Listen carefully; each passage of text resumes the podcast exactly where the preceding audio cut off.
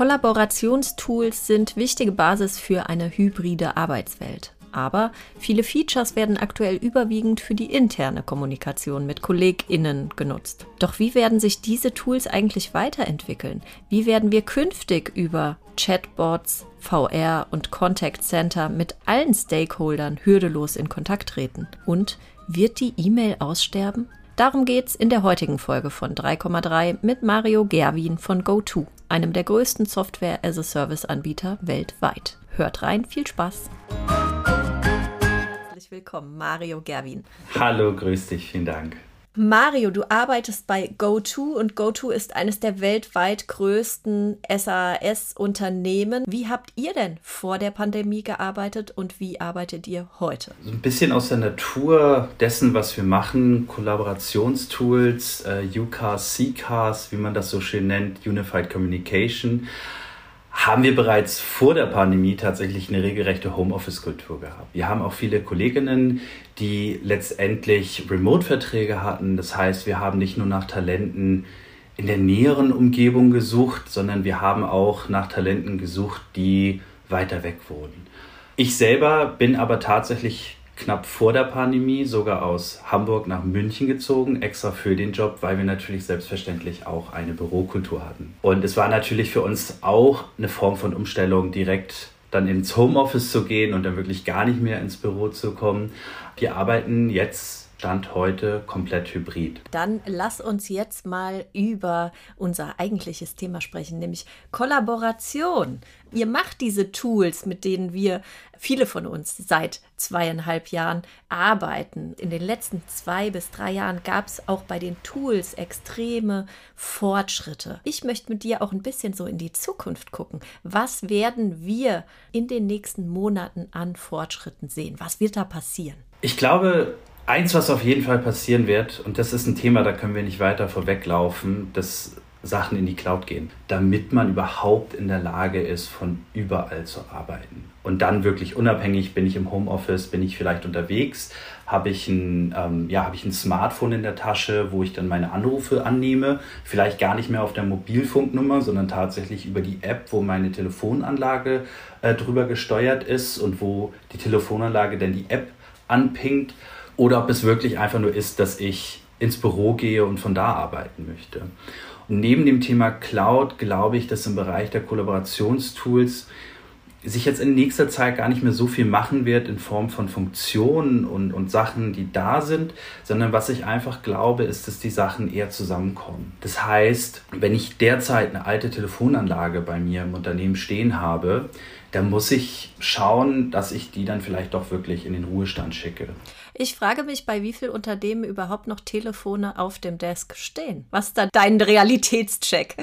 Also ich habe keins. Ähm, ich arbeite zwar mit einem Handy, aber ich, ich arbeite auch, glaube ich, seit wahrscheinlich fünf Jahren nicht mehr mit einem Tischtelefon. Ich bin selbst für das Thema bei uns verantwortlich. Das unser Produkt beinhaltet eine komplette Telefonanlage und ich spreche natürlich auch noch mit Kunden und, und bin im Austausch darüber, braucht man überhaupt noch ein Tischtelefon? Und ich glaube, für viele ist ein Telefon eher so ein Gewöhnungsthema. Man hat etwas, wo man hingreift, was man in die Hand nimmt, wo man Tasten drücken kann und sich das dann letztendlich an den Kopf fällt.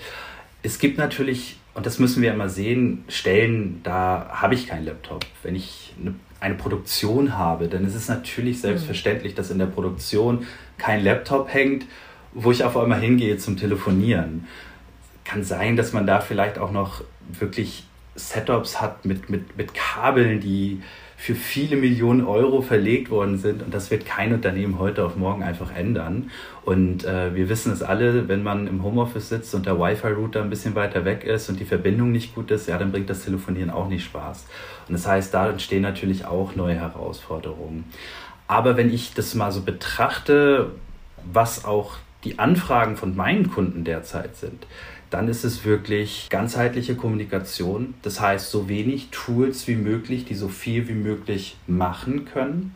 Mhm. Telefonie, Meetings, Events, Trainings an einem Ort. Ob man dann in ein paar Jahren wirklich noch das physische Tischtelefon sieht, glaube ich definitiv ja. Aber es wird auf jeden Fall nicht mehr überall. Ja, ganz genau, Ja. ganz genau. Ich habe gestern gelesen, dass ein großes Tech-Unternehmen in seinem Kollaborationstool bis zum Ende des Jahres die Möglichkeit geben wird für VR-Interaktion im Hinblick auf das Metaversum. Ich habe daraus gelesen, dass sich bei den Kollaborationstools doch noch ein bisschen was tut, was die Features anbelangt. Es wird sich auf jeden Fall in Richtung Metaversum einiges noch machen. Ich glaube aber ganz, ganz wichtig ist, dass wir, dass wir mit dem ersten Schritt, also Veränderung der Arbeitswelt, hybrides Arbeiten, von überall arbeiten, erstmal die Anforderungen abdecken müssen, die da sind.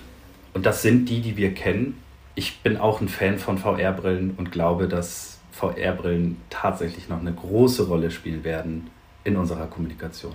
Aber Stand heute, du arbeitest im Vertrieb, äh, sind zum Beispiel Anforderungen an äh, VR-Umgebung von deinen Kunden noch nicht an dich herangetragen worden. Nein, tatsächlich noch nicht. Ja. Weil dann könnte Aber ich das auch kommen. weitergeben, aber aktuell Ja. nicht, nein. Kannst du denn etwas über die Features sagen, die bei euch in den nächsten Wochen oder Monaten kommen? Wir sind seit einiger Zeit damit beschäftigt, dafür zu sorgen, dass alles, was wir anbieten, aus einer Plattform rausgesteuert werden kann. Und die Features, die wir jetzt umsetzen, zielen wirklich darauf ab, dass gerade kleine mittelständische Unternehmen überhaupt in der Lage sind, diese Kommunikationsanforderungen, die heute gegeben sind, abdecken können. Das heißt, zum einen habe ich die Situation, ich möch, möchte mit Kunden in Kontakt treten, sowohl nach draußen, aber auch nach innen. Und gerade die Kanäle, über die Kunden mit Unternehmen in Kontakt treten, sind nicht mehr die gleichen, wie es früher war. Früher hat man angerufen oder man hat an die Info eine E-Mail geschickt. Heutzutage nutzt man Social Media noch dazu. Heutzutage will man sofort, wenn man ein Problem hat, das am besten geklärt bekommen. Das heißt, es kommen immer mehr Anrufe rein.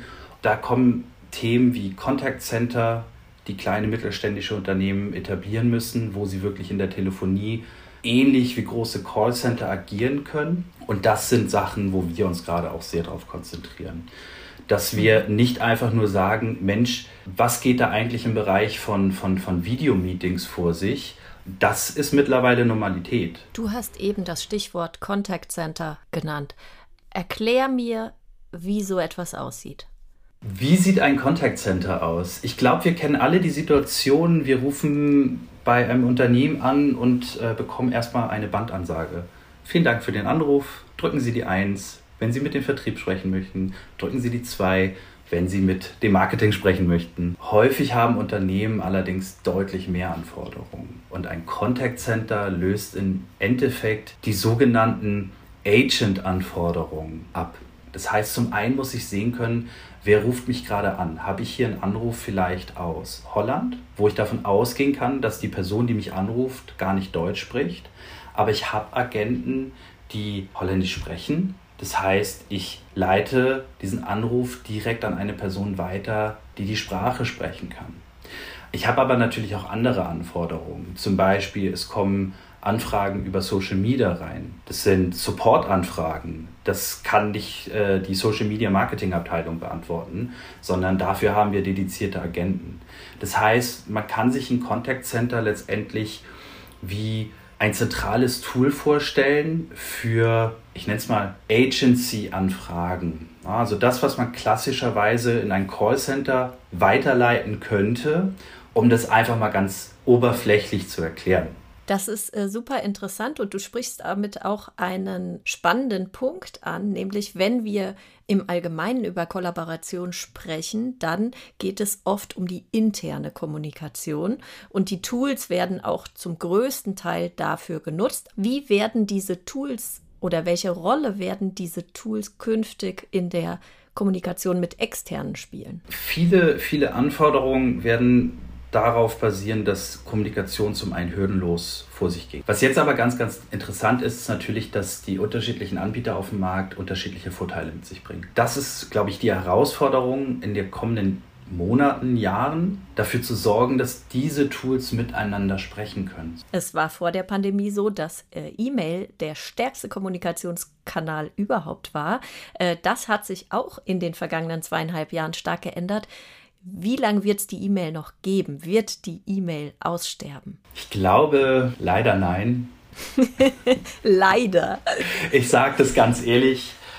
Wenn ich mir meine Inbox manchmal anschaue, äh, da würde ich mir wünschen, dass Leute weniger E-Mails schreiben. Ja. Wenn Leute E-Mails schreiben, würde ich es mir wirklich wünschen, dass sie es nicht wie ein Brief nutzen, sondern eher wie eine SMS. Und von daher, ja, ich wünsche mir weniger E-Mails. Chat-Tools sind wirklich super derzeit für die interne Kollaboration, weil eine Frage, die ich im Chat stelle, gerade in Gruppenchats, kann auch eine Frage sein, die jemand anderes interessiert. Und durch eine Suchfunktion kann ich dann relativ schnell anderen Leuten es ermöglichen, diese, die Antwort auf die Frage zu finden. Und ich glaube, das mhm. ist ein Riesenvorteil, gerade dann, wenn wir nicht mehr in Büros sitzen, sondern von unterschiedlichen Orten arbeiten. Wenn ich einfach mal sehe, wo sich auch die Kommunikation hinentwickelt, gerade im Bereich von Kundenanfragen, dann wird immer mehr über Chatbots laufen. Das heißt, Chatbots werden filtern, was ist wichtig, was ist nicht wichtig.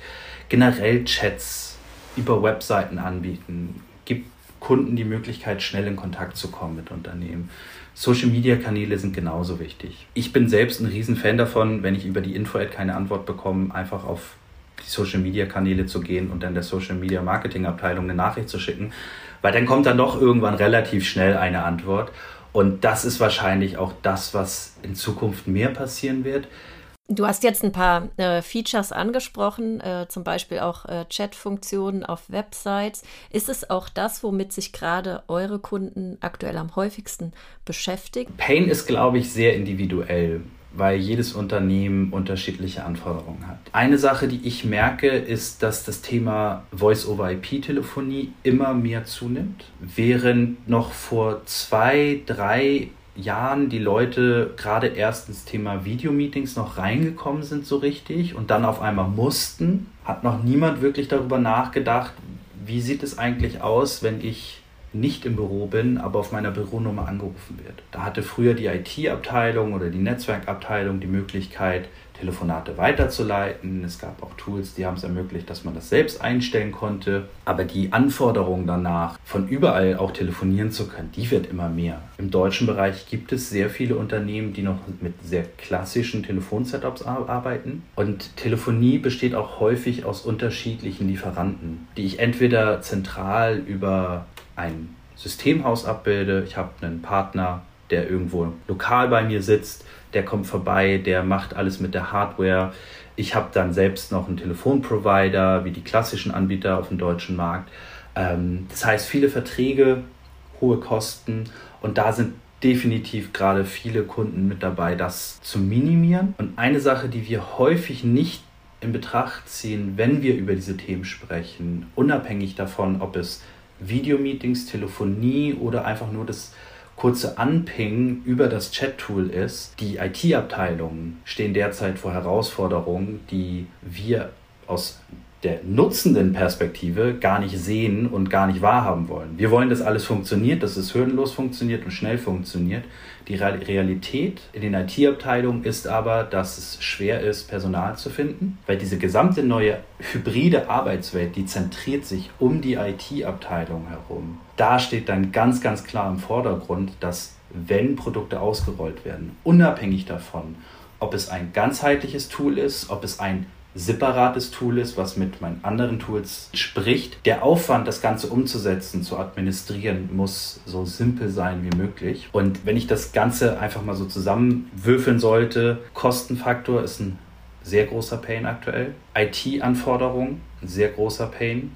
Und einfach die, das Human Capital, also wirklich passendes Personal zu finden, genug Personal zu finden und das Personal, was ich habe, sich nicht überarbeiten zu lassen. Du kommst ja ursprünglich, ganz ursprünglich aus dem Bereich Eventmanagement. Veranstaltungen, Events haben sich komplett geändert in den vergangenen zweieinhalb Jahren. Wir sind alle super gespannt, was mit dem Thema passiert. Es gab schon immer wieder mehrere Prognosen in den letzten zweieinhalb Jahren. Äh, zwischendrin wurde immer wieder gesagt, die Leute freuen sich darauf, sich persönlich wiederzutreffen. Das wurde dann immer wieder durch eine Welle äh, gebremst, diese Freude. Webinare äh, haben in den letzten zweieinhalb Jahren einen unglaublichen Stellenwert bekommen, äh, sind gekommen, um zu bleiben. Wie sieht denn eure Prognose für Webinare post-Corona, falls es diesen Zustand irgendwann geben wird, aus? Gekommen, um zu bleiben. Du hast, du hast es gerade sehr gut gesagt. Ich war vor einigen Wochen auf einem Event. Ich habe Leute wieder persönlich getroffen und habe mich enorm gefreut. Wer selbst mal in dem Bereich tätig war, der hat natürlich auch Bekannte und Freunde, die sehr gelitten haben in der Zeit. Ja. Umso mehr habe ich mich natürlich gefreut, einfach zu wissen, hey, es geht wieder los. Das heißt, nicht nur ich bin in der Lage, andere zu treffen, sondern es gibt eine regelrechte Branche, die wieder ihrer Arbeit nachgehen kann. Und das Fazit am Abend war, dass mehr Leute online dazugeschaltet waren als tatsächlich vor Ort. Das ist die Realität, mit der ich glaube, dass wir auch nach vorne gehen werden. Weil wir haben hier ganz, ganz viele Faktoren, die hinzukommen. Zeitfaktor, einfach zu wissen, ich muss nicht mehr den ganzen Tag im Zug sitzen, ich muss nicht im Hotel übernachten, bin vielleicht von meiner Familie eine ganze Nacht oder auch zwei Tage, drei Tage weg, sondern ich kann das Ganze von Ort, vor Ort machen, von zu Hause, vom Sofa aus. Das wird einen sehr, sehr großen Stellenwert bei Leuten haben. Weswegen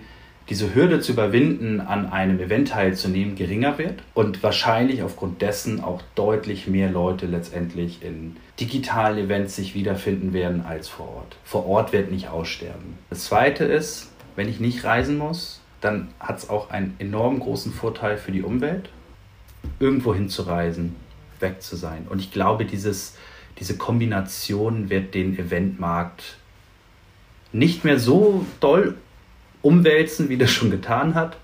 Aber es wird ein sehr, sehr großes Plus sein für die Eventbranche, weil man dadurch in der Lage ist, eine deutlich größere Zielgruppe anzusprechen und auch in der Lage ist, deutlich mehr Personen zum Event zu ziehen, als man das vielleicht vorher getan hat. Das stimmt, wobei ähm, hybride Konzepte kosten Geld und äh, das wollen noch nicht alle, glaube ich, so äh, wahrhaben. Die müssen wirklich sehr, sehr gut durchdacht sein. Und ähm, äh, um dieses Thema ging es vor ein paar äh, Folgen hier im Podcast auch schon mal. Da muss man sich wirklich ganz genau überlegen, für was, für welche Art von Events mache ich das. Ja, Mario, äh, vielen, vielen Dank für äh, den Einblick in das Thema Kollaboration und äh, Kommunikationstrends. Ich danke dir.